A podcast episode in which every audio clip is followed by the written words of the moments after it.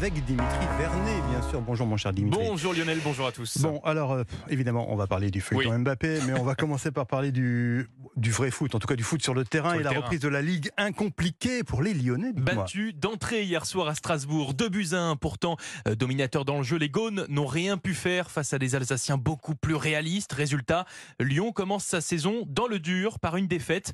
Après le match, l'attaquant rhodanien Ryan Cherki n'a pas réussi à, à cacher sa frustration. Écoutez. Il y a énormément, énormément de déceptions. On en a marre de, subir comme ça à chaque fois. Moi, je tiens à dire que c'est ni de la faute du staff, ni de la faute du coach. C'est nous sur le terrain.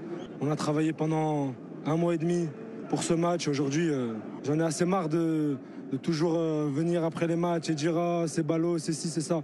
On doit être tout en haut et rien d'autre. Frustration de, Ryan, hein, Cherky, au micro de nos confrères d'Amazon Prime. Dans les autres rencontres de cette euh, première journée de Ligue 1, notez le carton plein des Rennais, 5 buts à 1 contre Metz, la contre-performance des Lensois, battu d'entrée 3 buts à 2 à Brest, le nul 2 partout entre Montpellier et le promu Havre, les succès de Monaco et Toulouse, respectivement contre Clermont et Nantes. Enfin, je vous rappelle que Marseille s'est imposé 2-1 contre Reims et que le PSG n'a pas pu faire mieux qu'un match nul et vierge, 0 à 0 face à Lorient ce Alors, le Paris Saint-Germain, on y vient justement avec ce nouveau rebondissement dans le feuilleton Mbappé. Après trois semaines de mise à l'écart, l'attaquant star des Rouges et Bleus a réintégré le groupe d'entraînement de l'équipe principale hier. Hein. C'est ce qu'a annoncé le PSG dans un communiqué.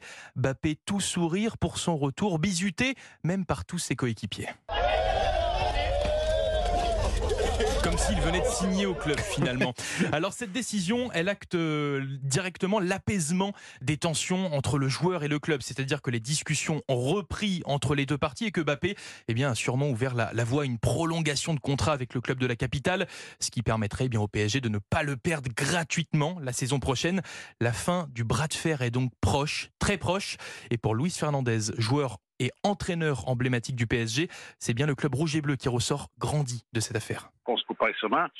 Beaucoup de personnes n'ont pas suffisamment assez respecté l'institution. Ça a été un peu le foutoir par moment et de, laisser peut-être qu'il y ait une reprise de, en main et euh, aimer l'attitude du Paris Saint-Germain dans cette euh, dans cette affaire avec Kylian Mbappé. L'attitude est en train de changer au sein du club et j'en et j'en suis content. Luis Fernandez, invité d'Europe un soir hier, Mbappé in, Neymar out.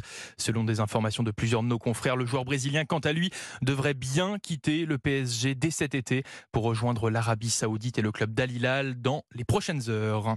Le reste de l'actualité sportive, euh, sportive, en bref, Dimitri. Cyclisme et la fin des championnats du monde hier conclu par un carton plein de l'équipe de France de BMX. Trois tricolores sur le podium et donc trois médailles.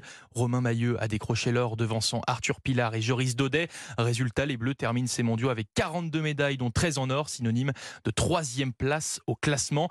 Et enfin du tennis pour terminer. Le sacre de l'Italien Yannick Sinner. Il a remporté hier son tout premier Masters 1000, celui de Toronto, après sa victoire en finale 6-4, 6-1 face à l'Australien Alex de Minor. Succès lui permettant de monter à la sixième place du classement mondial. Merci Dimitri Vernet, à tout à l'heure.